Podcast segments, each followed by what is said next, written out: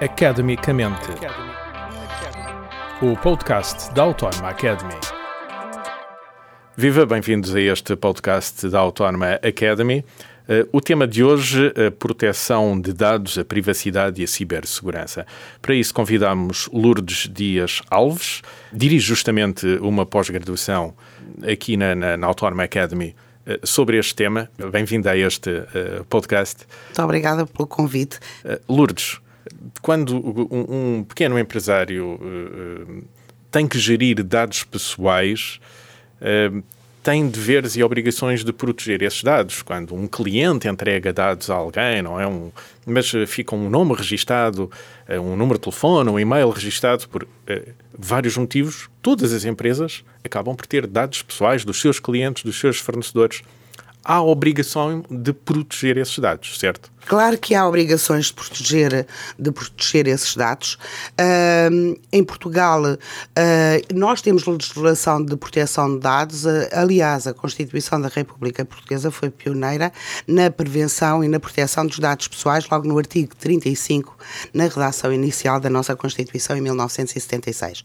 E depois temos a Diretiva de 93 e temos agora o, o Regulamento Geral sobre a Proteção de Dados, que se assinalou há pouco há poucos dias os cinco anos da plena aplicabilidade do, do RGP, RGPD. Do RGPD. Uh, e, portanto, todas as empresas, todas, sem exceção, legalmente obrigadas, são para além do bom senso, estão obrigadas o regulamento, a cumprir o uhum. regulamento. Todas, todas as empresas.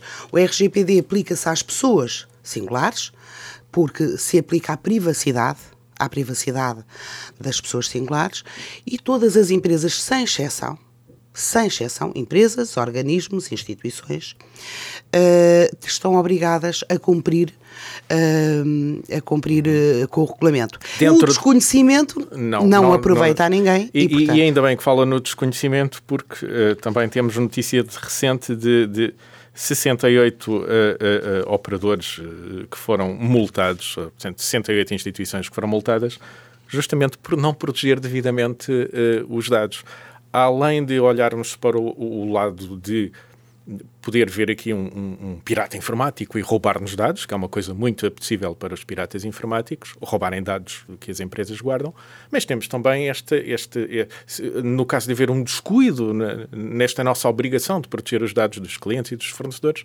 podemos levar uma multa, 108 empresas foram multadas, e isto é novo em Portugal, não é?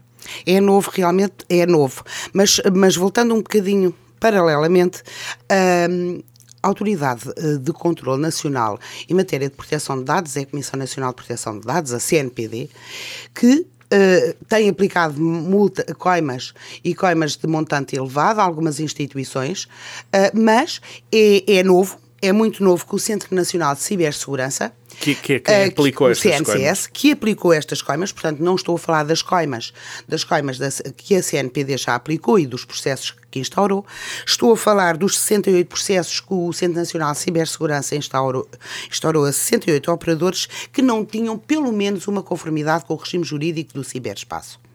E, portanto, tinham Uh, tinham os seus sistemas uh, completamente desprotegidos uh, e vulneráveis a um, ataque, a um ataque informático.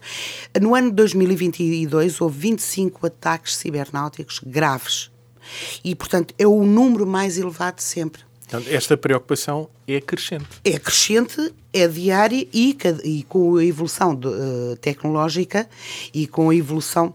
O, o, o direito uh, nunca acompanha a evolução tecnológica uh, te e a evolução de quem uh, em matéria até penal, o direito não, não, não consegue acompanhar todo o, o, tipo de crimes que se vão gerando e as formas como, como cada vez mais aprima, aprimoradas que, que, que, vão conseguindo. E nos ataques informáticos, que são crimes, é a mesma coisa. são crimes, é a mesma coisa.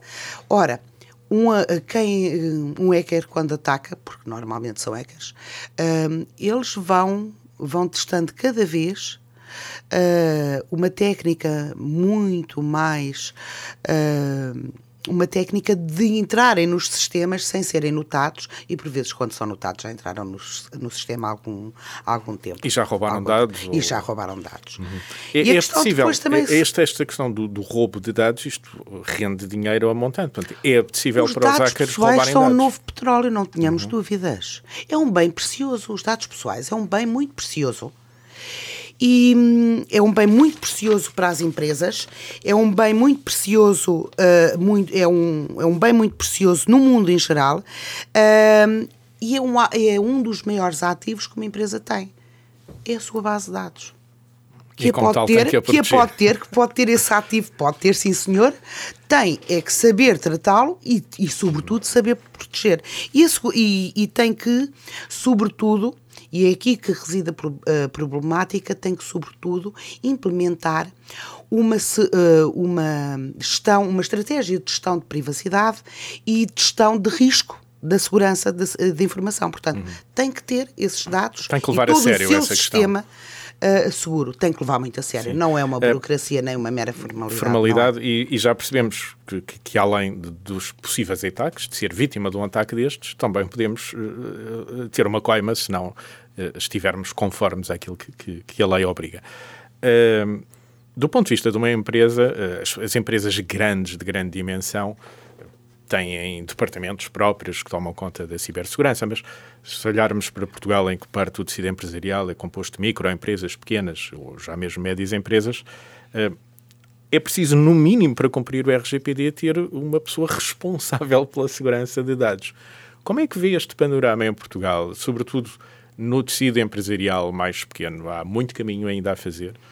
No tecido empresarial mais pequeno há muito caminho a fazer porque há empresas que ainda nem pensaram nessa questão ainda nem, e, e que fazem uma confusão muito grande. Portanto, entre os dados até dos clientes empresariais, dos clientes pessoas singulares, pensam que o tratamento é todo igual e, portanto, há um longo caminho. Mas os dados que essas pequenas empresas têm, a não ser que, que trate dados uh, sensíveis, o caso dados de saúde, um pequeno consultório médico tem dados de saúde. Tem dados de saúde e dados muito sensíveis e, e, que requer uma atenção muito grande e uma proteção muito grande.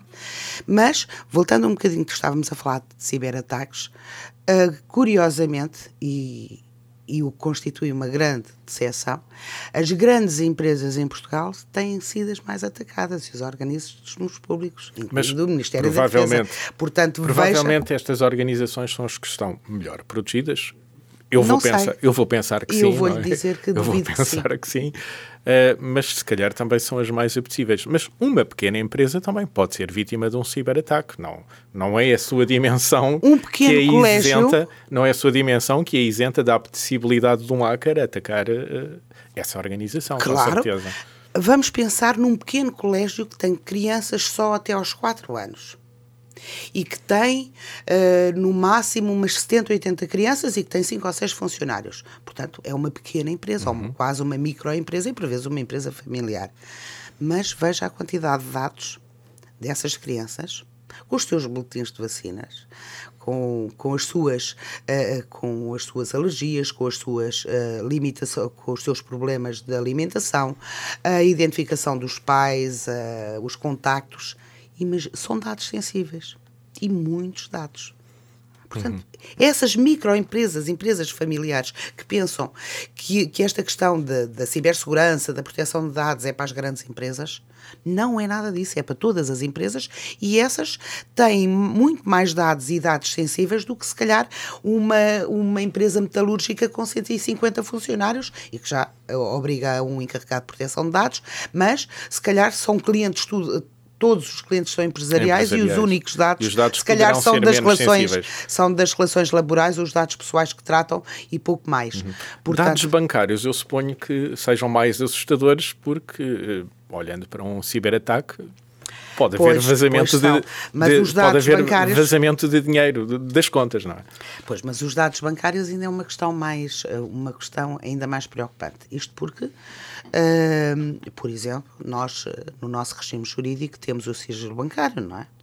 E até mesmo eu já não estou a pensar num ataque, uh, ainda não cheguei ao ataque cibernáutico, mas uh, temos, uh, portanto, há obrigações de proteção dos, dados, dos nossos dados bancários, que são dados sensíveis, mas depois há hum, bens jurídicos superiores que derrogam essa proteção. O caso do combate ao, ao, ao branqueamento de capitais, capitais o caso do combate, combate ao, ao, financiamento ao terrorismo, entre outros que derrogam e, portanto, uh, os dados bancários são, por um lado, têm uma proteção constitucional uh, efetiva, mas, Mais por robusta, outro lado, por outro, têm uma derrogação dessa, uh, dessa proteção. Os ataques aos bancos os ataques aos bancos são os ataques aos bancos, claro que são aliciantes para qualquer hacker, são completamente aliciantes, até porque o dinheiro move o mundo e, e, e move todo, hum. todo o interesse em. Se nós começarmos a pensar sem ser pelos casos passionais ou por vinganças, a maior parte dos crimes são, com, com, são cometidos por em dinheiro. prol do vil metal, não é? metal, e, portanto, uh, também o é nos ciberataques. Também o é nos ciberataques. Uh, seria muito bom que todos os bancos e todas, uh, todas as instituições de crédito uh, tivessem, tive, e, e, empresas de serviços financeiros tivessem uma proteção e já tivessem implementado há muito, porque embora o RGPD tenha entrado em, em plena aplicabilidade há cinco, há cinco anos. anos, foi publicado, entrou em vigor em 2016. Portanto, há sete anos. Uh, as empresas tiveram dois anos para se adaptar, não se adaptaram e os bancos têm muitas lacunas. Uhum. E os bancos têm muitas violações de dados. Uhum. Uh, e falou... violações que nem sempre as comunicam à Autoridade de Controlo Nacional no espaço de 72 horas e que as tentam, e que as tentam esconder, como foi o caso da Vodafone, como foi o caso da TAP, como uhum. foi o caso de tantas outras. Portanto, Deixaram de passar o período e tanto que deviam... quanto sabemos, as autoridades até têm boas ferramentas para depois tentar uh, claro que sim. encontrar temos, os bandidos, digamos temos, assim. E temos, uma, e temos um departamento de cibercrime da Polícia Judiciária que funciona muito bem e que, e que uh, a Polícia Judiciária nessa matéria, nessa matéria uh, eu tenho, tenho Tem boas tudo, é? de, de, tudo que tenho funciona. lido, é das melhores, de, dos melhores departamentos e das melhores brigadas uh, que temos a nível Lourdes, europeu. Mas como diz o ditado, depois da casa roubada trancas à porta, ainda há pouco falava, era da prevenção. E é pela prevenção. E, e até, de, de, enfim, de fazer uma análise de risco, de ver o quão, o quão uma empresa está ou não está exposta, ou quando a organização está ou não está exposta a ciberataques. Um, nós podemos pensar nos piratas russos que agora uh, tentam atacar uh, uh, instituições ocidentais, mas isto a nível da pirataria é o pão nosso de cada dia. Há piratas de todas as nacionalidades e a tentar operar em todos os países. E, todos uh, e então, isto é uma preocupação diária. Como, é que, como é que uma empresa pode ser vítima de um ciberataque? Imagine, um funcionário mais distraído abre um e-mail a julgar. Estou a pensar num e-mail que eu recebi ontem ou anteontem que me parecia ser um e-mail, um, uma publicidade de uma rede social que me parecia legítima da Google. E depois de abrir, percebe-se, algum, quer dizer, uma pessoa com algum treino percebe claramente que não deve clicar naquilo porque não é a Google, é alguém a fazer-se passar pela Google que pede para instalar um programinha que até me dá jeito no meu trabalho. O problema uh, passa e, pela e se falta eu clicar, de formação. Se eu clicar, terei um problema sério para mim e para a organização onde eu trabalho. E é uma porta de entrada. Abriu a porta de eu entrada. Eu abri ali uma coisa. O que é que eu posso ter aberto para um hacker? Abriu uma porta de entrada para todo o sistema para toda a rede Portanto, interna podem dessa empresa. roubar dados e instalar software malicioso, eventualmente, podem se eu clicar. Fazer, podem, uh, têm acesso, têm acesso quase a tudo. Eu digo quase a tudo, porque eu gostaria muito de acreditar que a maior parte das empresas uh, já investiram na formação, o que não corresponde à verdade, já investiram na, na formação e, clicar, e, e, e conseguiram uh, criar normativos, regulamentos internos de, de, segurança da informação e conseguiram criar níveis de acesso, patamares de acesso diferenciados, uh, diferenciados uhum. logo a porta de entrada quando quando num patamar superior, quando esbarra com o nível de acesso que não tem, uh, talvez seja uma proteção para, para um hacker não, não, não captar ainda mais informação. Uh, mas nós vamos começar pelo que se passou há poucos anos, em 2018, no final de 2000, em dezembro de 2018, uh, foi o, o que, se, que há notícia que há notícia que foi o primeiro hospital português a ser, a ser vítima de, de, de violação de dados. E foi o por não haver níveis de acessos. E justamente um clique no e-mail descuidado. Não é? e, e, justamente uh, não foi bem por aí, foi mais, uh, foi um bocadinho, uh, um descuido um bocadinho mais intencional, ou não, ou não, mas, mas foi o deixar entrar, o deixar entrar, deixar uma porta aberta a um ataque qualquer ou, ou, uma violação qualquer.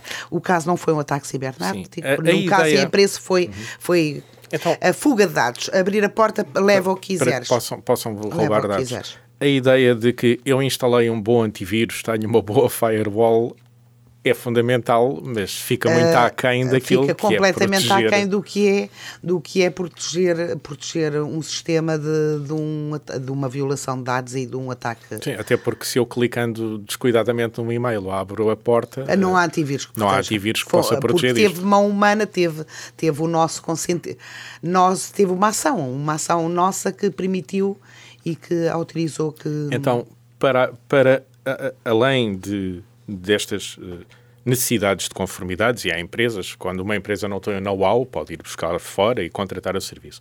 Para além desta necessidade de estarmos conformes e ter os sistemas mínimos que até são exigidos por lei, de proteger dados e de evitar eh, ou prevenir vulnerabilidades a ciberataques, temos essa questão da formação dos funcionários, porque qualquer funcionário distraído que tenha um certo nível de acesso de permissões pode abrir a porta de um sistema a um hacker.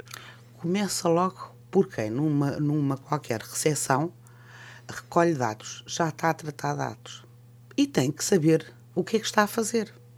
E tem que saber que a recolha, a recolha já obedece uh, já obedece a uma preparação e uma informação e tem que, que, que há direitos dos titulares, há e há procedimentos, e há procedimentos que têm que saber o que está a fazer. As empresas não têm apostado na formação, as grandes empresas não têm apostado na formação, há bancos que não apostaram na formação, uh, há bancos que, se calhar, no departamento de privacidade não têm uma única pessoa que tenha tido uma formação uh, sólida em matéria de proteção de dados e privacidade.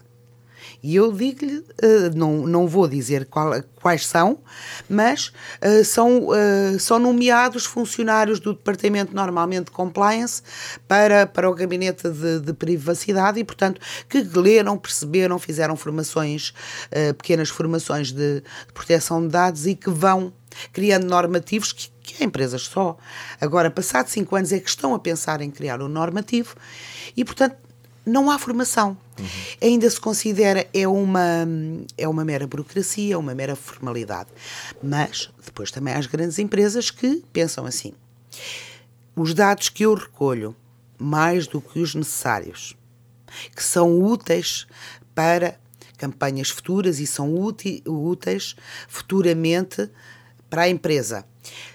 Uh, os riscos que eu tenho de, de de ser detectado e de ser coimado uh, são menores em relação ao lucro que vamos obter com Podem esses ter dados. com esses dados. E se calhar Neste a coima... caso pode compensar pagar a coima. E se calhar a coima... Por recolha indevida de dados. Pois, e, e tratamento, recolha uhum. e tratamento indevida de dados. O problema que nós temos, sobretudo, e temos um problema que eu espero bem que a curto prazo se resolva, a nossa autoridade de controle, a Comissão Nacional de Proteção de Dados, tem um, um quadro de pessoal muito limitado uh, para todo o território e ilhas. Resultado, não consegue fazer fiscalizações sem ser aquelas que são denunciadas. Denunciadas ou pontuais, então. Mas as empresas, voltando ao que me perguntou, as empresas, se não conseguem saber o que estão a fazer quando recolhem dados e os tratam, muito menos sabem fazer uma avaliação de impacto, de risco. Para, que é uma avaliação de risco para saber os riscos que correm. E muito menos uh, sabem sabem se estão seguros ou não estão seguros. Não têm Mas, patamares de acesso. Em princípio, Todo... podem recorrer ou a formação ou a empresas externas que enfim, podem não há muita formação, não há muita uhum. formação.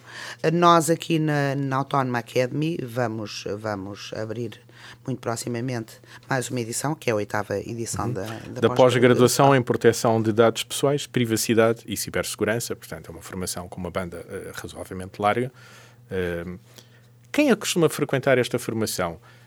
De cor, sem saber, eu diria que uh, pequenos empresários e quadros de médias empresas? Porque eh, empresários acham sempre que, que estudar é para o, para, o, para o funcionário. Para o funcionário. Mas direi uh, responsáveis pelo Departamento de Proteção de Dados, DPOs, já encarregados, DPOs encarregados de proteção de dados, uh, ou quem venha, quem venha a selo, e sobretudo, sobretudo uh, economistas, uh, licenciados em, em, recursos humanos, em direito, em, em, em, informáticos, sobretudo os departamentos de informática. Informáticos também necessitam desta formação, claro, então, em, quem em, é que cria graus de, de, acesso? de, acesso? Quem é que, quem é que pode cria... saber compartimentar coisas dentro de uma empresa? Tem mesmo que ser, tem mesmo que ser o, o, os serviços de informática. Um, parafraseando uma aluna que, que, nos deixou há pouco tempo, uma aluna de uma das uh, anteriores edições desta pós-graduação, que nos deixou uh, em três frases uh, um, um, resumo muito claro do que é da necessidade e do interesse desta pós-graduação.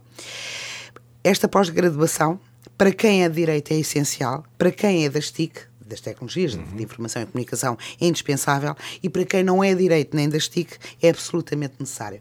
Ela conseguiu uh, resumir. resumir em três frases uhum. muito bem, muito bem. Uh, aquilo que falamos durante o curso, claro que nós falamos todos sobre muitas coisas, mas depois resumir desta maneira eu achei fantástico porque conseguir. Uh, não e todos os, os ex-alunos acham que realmente exprime, exprime porque as pessoas saem muito mais bem preparadas as pessoas sabem, saem com conhecimentos teóricos, mas que aprenderam a aplicá-los na prática e saem a saber o que estão a fazer até nas próprias organizações. E há uma necessidade das próprias organizações.